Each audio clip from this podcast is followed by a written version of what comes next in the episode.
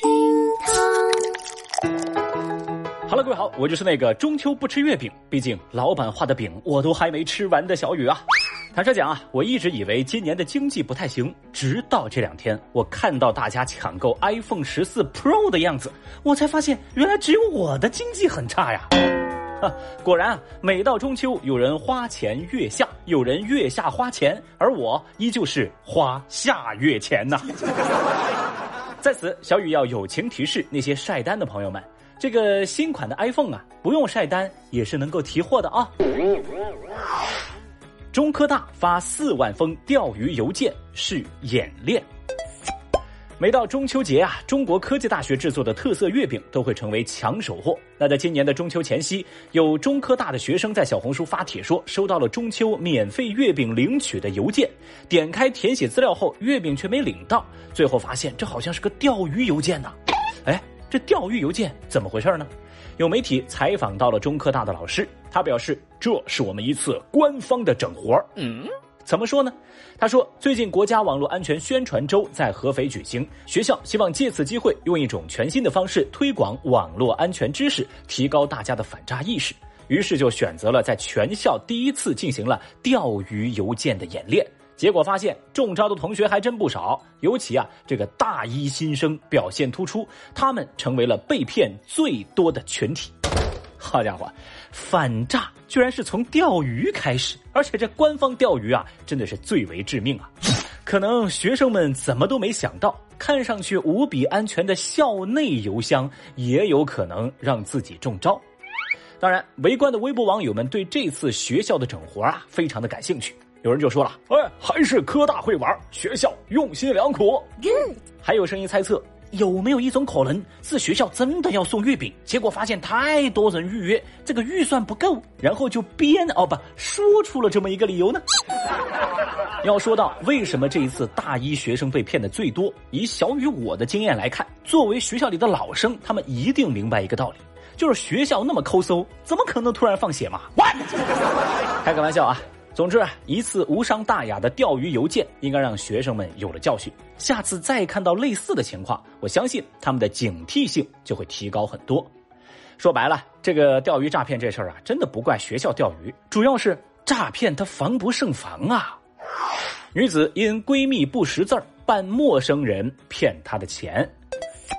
最近，浙江丽水陈某报案说自己被骗了五千块。那陪同她一块到派出所的闺蜜黄某，积极的给民警介绍啊陈某被骗的这个过程。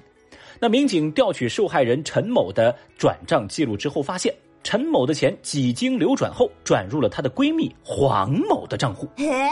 哎，这个黄某有很大的作案嫌疑嘛？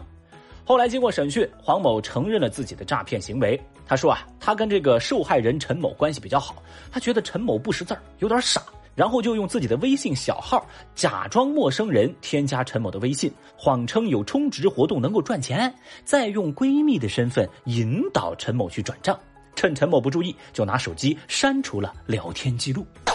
最后呢，在办案民警的耐心教育之下，嫌疑人黄某写下了悔过书。好嘛。正常人看到好朋友被骗，那只会选择保护朋友，尽量让朋友不受骗。哎，这家伙可好啊，就捡着闺蜜骗。我现在严重怀疑啊，当时她就是因为看陈某好骗，所以才跟人家做闺蜜的吧？关键啊，还敢在民警面前积极的介绍啊被骗的过程，怎么真以为大家都那么好骗吗？神经病啊！我就不知道啊，有的人的自信到底是从哪儿来的？女子求职被告知有男朋友，一律不招。最近，浙江温州王女士在网上找工作的时候，被一家公司负责人告知有男朋友的，我们一律不招。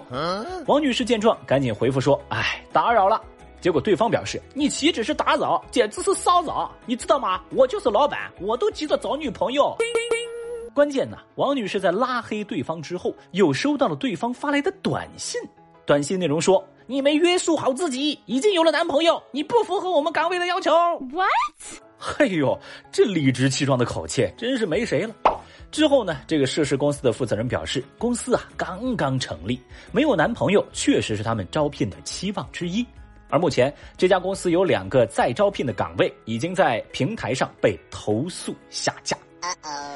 哎呀，真是没想到啊，什么叫做没约束好自己？这话说的感觉人家应聘者啊谈个恋爱跟犯了天条似的。怎么？你们是尼姑庵吗？你咋不直接招尼姑呢？面对这个情况，有网友就评论道：“啊，公司不大，屁事儿不少，我这辈子都没这么无语过。”哼。也有人吐槽道：“什么奇葩公司啊，还刚成立呢，别开了，迟早关门。”你他妈有病吧你？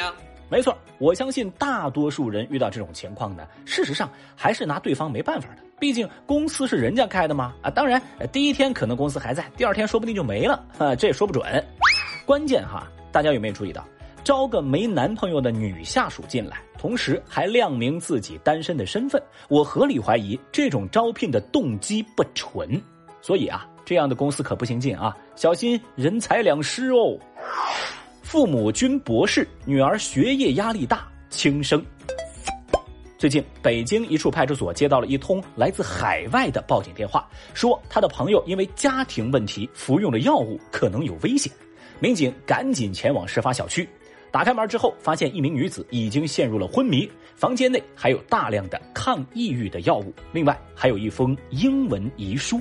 幺二零抵达后，将女孩送医救治，所幸送医及时，没有危及生命。据了解，这名女孩的父母都是博士，她的学业压力很大，又达不到父母的目标，然后就产生了自杀的想法。后来经过民警的开导，这个女孩说了会珍惜生命，也会好好的爱护自己。这件事情让微博网友们非常的震惊。别的不说，就英文遗书这个细节，让大家是细思极恐。网上很多人在说啊啊，为什么要用英文写遗书啊？难道是父母的要求吗？这也太可怕了吧！总之啊，这个细节是引发网友们的遐想。当然，也有网友评论说了，子女是子女，他们不是任何人的复制品呐。还有人则反问，难道接受孩子的平庸真的很难吗？是啊，这些年我们常听到一句话：接受孩子的普通真的很难吗？每个人都有每个人自己的人生，孩子不必复制父母的成功，也不必去弥补父母的遗憾。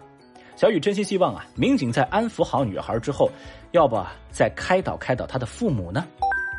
坦率讲啊，跟大家一起围观了那么多热搜，我发现父母这个角色真的真的不好当。官方回应：高中一个班收八万的班费。最近，安徽铜陵，据人民网领导留言板的消息，有网友留言说，孩子所在班级收取班费，每个人两千块，一个班四十个人，总共算下来就收了八万的班费。这位家长质疑，为什么一个学期要收那么多的班费？学校把这些钱用在了什么地方？我们都知道，收班费是学校的常见做法，只要是在适度的范围内收取，那就很正常。但是，一次性每人收两千，还是让不少网友感到错愕。一学期八万多的班费，真的有必要吗？具体又花到哪里去了呢？这成为舆论关注的焦点。后来，当地对此事作出回应，说：据了解，这次费用主要用于班级的教材费缴纳、学习及活动开支。这项经费由班级家委会征得全体家长的同意，代为支取。那这部分费用呢，都不经过班主任和任课老师的。那目前的支出情况是，学科作业资料费花了三万四千零九十点五元，学校春季补缴教材统一费两千六百三十六点三四元，班级必需品等药物五千二百六十一点六元，现在还结余四万两千零一十一点五六元。好，回应是给出来了，清单也拉了出来了，但是这些都没有完全打消网友们心中的疑虑。比如有网友就提出，如果按回应所说，家长们都同意，那么为什么还有家长去网上提出质疑？家长真的是同意了，还是被同意了呢？也有人对这份收支清单提出了质疑。有网友就说了：“啊，急救箱、清洁工具也要学生自己买，那是不是他们的教室也得租啊？”显然，这份回应多少有些避重就轻了。一直以来啊，这个家委会因为自己的这个法律定位也不清晰啊，权限更是不清楚，就没有办法行使他正常的或者说家长们期待他的那种职能，一直受到舆论的争议。而这一次也不例外，在相关新闻的下方啊，大概九成的评论都是对家委会的批评和质疑。很多人都说取消家委会啊，烦死了。说真的，看到这儿，小雨我都不由得心疼家委会了。毕竟啊，收钱的时候，家委会是学校老师的好帮手。那一旦曝光引发舆情了，哎，他们妥妥就是背锅侠。无论是不是家委会的家长，小雨我都尝试去代入了一下角色。我是真心实意的觉得，要当好一个家长，真的太难了。男子质疑牙刷标注一万根毛，亲自数。说一个大叔啊，买了一支牙刷，上面标注说我们的牙刷有一万根毛。哎，于是他亲自上手数了数牙刷的根数。视频当中，大叔剪了一个方格的牙刷毛，数了一下，哎，发现有五百根毛。那这个牙刷上一共有二十个方格，所以总的算下来，刚好是一万根刷毛。大叔在数完之后啊，不禁感叹说：“果然是中国人不骗中国人呐，还真是一万根毛嘞！”哦，好吧。咱们就是说呢，我很喜欢这种求真务实、追求真理和验证真伪的较真的精神。但是问题又来了呀，大叔，是不是每个格子都有五百根毛？你清不清楚呢？那是不是所有的牙刷都是一万根毛？你数过吗？大叔，要不你再验证验证？其实啊，不少网友跟小雨也有同款的疑问，有人就表示说了：“哎，大叔，我不信啊，除非你把所有的方格都数一遍。”会吧？还有人在感叹。哎，我的头发要是有这个密度该多好呀！总之，在微博舆论场上，在一部分网友看来，大叔这是认真，是执着，是较真儿；但另一部分网友则觉得这就是吃饱了撑的，闲的蛋疼。无论如何吧，小雨我觉得大叔这个操作也挺好，这不正侧面说明了大叔不用太辛苦的为生计而奔波，他有闲情逸致来做一些很单纯的和自己想做的事情，这样的生活呀，我真的实名羡慕了呀。淘宝、京东价格贵，唯品会又抢不到。哎嘿，小雨的推荐时刻来喽！微信搜索“听见好物”，点击关注，这里只卖低价正品，价格下放到一到三折，还赠送运费险，七天无理由退换货，不合适啊，咱们就退。另外呢，您还有机会加入到薅羊毛的福利群，每天都有特价好物推荐。那赶紧打开微信，搜索“听见好物”，关注一波。